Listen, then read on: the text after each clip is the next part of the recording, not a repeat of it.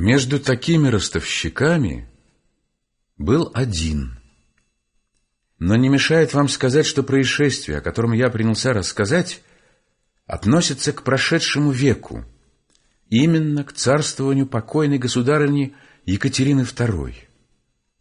Вы можете сами понять, что самый вид Коломны и жизнь внутри ее должны были значительно измениться. Итак, между ростовщиками был один. Существо во всех отношениях необыкновенное, поселившееся уже давно всей части города. Он ходил в широком азиатском наряде, темная краска лица указывала на южное его происхождение, но какой именно был он нации, индеец, грек, персиянин, об этом никто не мог сказать наверно.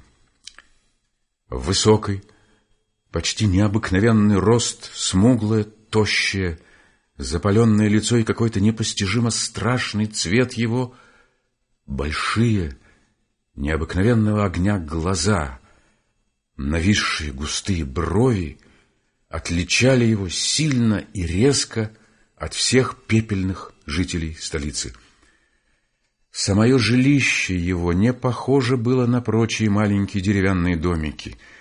Это было каменное строение, вроде тех, которых когда-то настроили вдоволь генуэзские купцы, с неправильными, неравной величины окнами, с железными ставнями и засовами. Этот ростовщик отличался от других ростовщиков уже тем, что мог снабдить какую угодно суммою всех, начиная от нищей старухи до расточительного придворного вельможи. Перед домом его показывались часто самые блестящие экипажи, из окон которых иногда глядела голова роскошной светской дамы.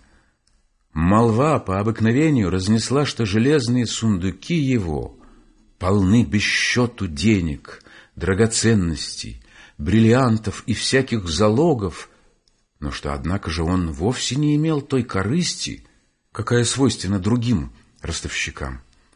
Он давал деньги охотно, распределяя, казалось, весьма выгодно сроки платежей.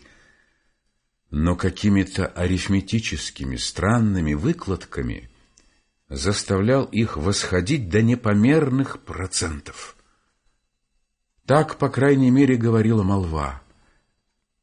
Но что страннее всего — и что не могло не поразить многих, это была странная судьба всех тех, которые получали от него деньги. Все они оканчивали жизнь несчастным образом. Было ли это просто людское мнение, нелепые суеверные толки или с умыслом распущенные слухи, это осталось неизвестно.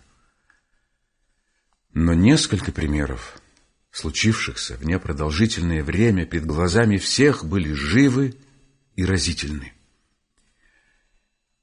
Из среды тогдашнего аристократства скоро обратил на себя глаза юноша лучшей фамилии, отличившийся уже в молодых летах на государственном поприще, жаркий почитатель всего истинного, возвышенного, ревнитель всего, что породило искусство и ум человека, пророчивший в себе мецената.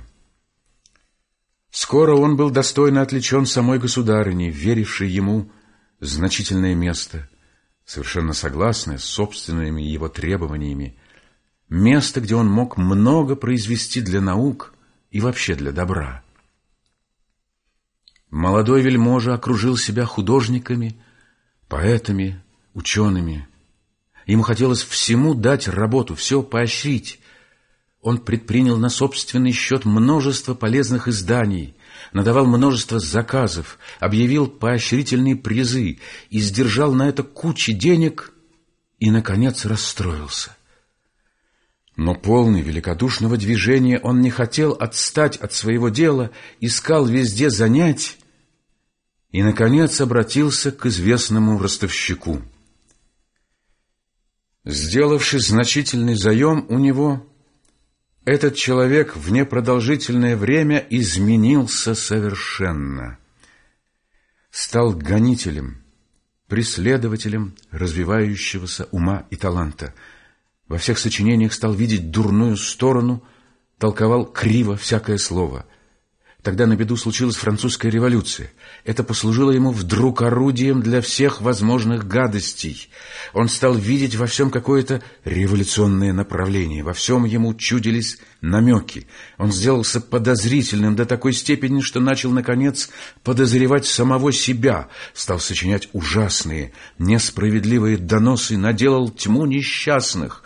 Само собой разумеется, что такие поступки не могли не достигнуть, наконец, престола — Великодушная государыня ужаснулась, и полное благородство души, украшающего венценосцев, произнесла слова, которые, хотя не могли перейти к нам во всей точности, но глубокий смысл их впечатлился в сердцах многих. Государыня заметила, что не под монархическим правлением угнетаются высокие благородные движения души, не там презираются и преследуются творения ума, поэзии художеств, что, напротив, одни монархи бывали их покровителями, что Шекспиры, Мольеры процветали под их великодушной защитой, между тем как Дант не мог найти угла в своей республиканской родине, что истинные гении возникают во время блеска и могущества государей и государства, а не во время безобразных политических явлений терроризмов республиканских, которые доселе не подарили миру ни одного поэта, что нужно отличать поэтов-художников, ибо один только мир и прекрасную тишину не сводят они в душу, а не волнение и ропот, что ученые, поэты и все производители искусств суть перлы и бриллианты в императорской короне. Ими красуется и получает еще больший блеск эпоха великого государя. Словом, государыня, произнесшая сии слова, была в эту минуту божественно прекрасна. Я помню, что старики не могли об этом говорить без слез. В деле все приняли участие. К чести нашей народной гордости надо бы заметить, что в русском сердце всегда обитает прекрасное чувство взять сторону угнетенного – Обманувший доверенность вельможа был наказан примерно и отставлен от места. Но наказание гораздо ужаснейшее читал он на лицах своих соотечественников. Это было решительное и всеобщее презрение. Нельзя рассказать, как страдала тщеславная душа, гордость, обманутое честолюбие, разрушившиеся надежды, все соединилось вместе и в припадках страшного безумия и бешенства прервалась его жизнь. Другой разительный пример произошел тоже в виду всех.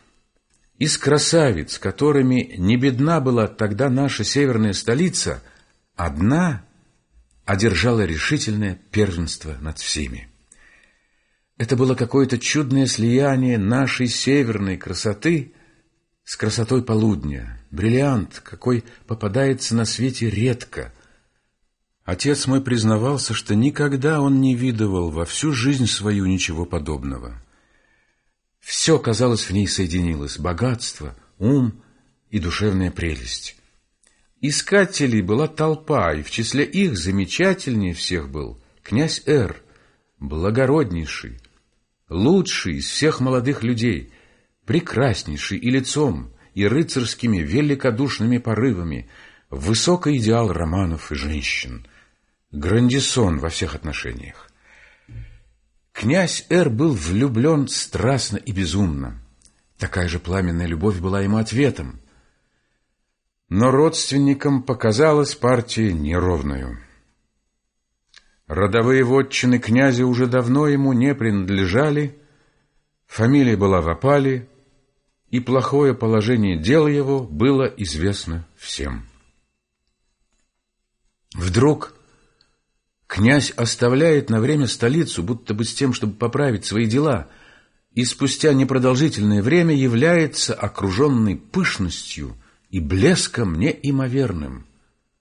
Блистательные балы и праздники делают его известным двору. Отец красавицы становится благосклонным, и в городе разыгрывается интереснейшая свадьба. Откуда произошла такая перемена и неслыханное богатство жениха, этого не мог, наверное, изъяснить никто. Но поговаривали стороною, что он вошел в какие-то условия с непостижимым ростовщиком и сделал у него заем. Как бы то ни было, но свадьба заняла весь город, и жених и невеста были предметом общей зависти. Всем была известна их жаркая, постоянная любовь, долгие томления, претерпенные с обоих сторон, высокие достоинства обоих. Пламенные женщины начертывали заранее то райское блаженство, которым будут наслаждаться молодые супруги, но вышло все иначе. В один год произошла страшная перемена в муже. Ядом подозрительной ревности, нетерпимостью и неистощимыми капризами отравился до то ли благородный и прекрасный характер. Он стал тираном и мучителем жены своей. И чего бы никто не мог предвидеть, прибегнул к самым бесчеловечным поступкам, даже побоям. В один год никто не мог узнать той женщины, которая еще недавно блистала и влекла за собой толпы покорных поклонников. Наконец, не в силах, будучи выносить доли тяжелой судьбы своей, она первая заговорила о разводе. Муж пришел в бешенство при одной мысли о том. В первом движении неистовства ворвался он к ней в комнату с ножом и без сомнения заколол бы ее тут же, если бы его не схватили и не удержали. В порыве иступления и отчаяния он обратил нож на себя и в ужаснейших муках окончил жизнь.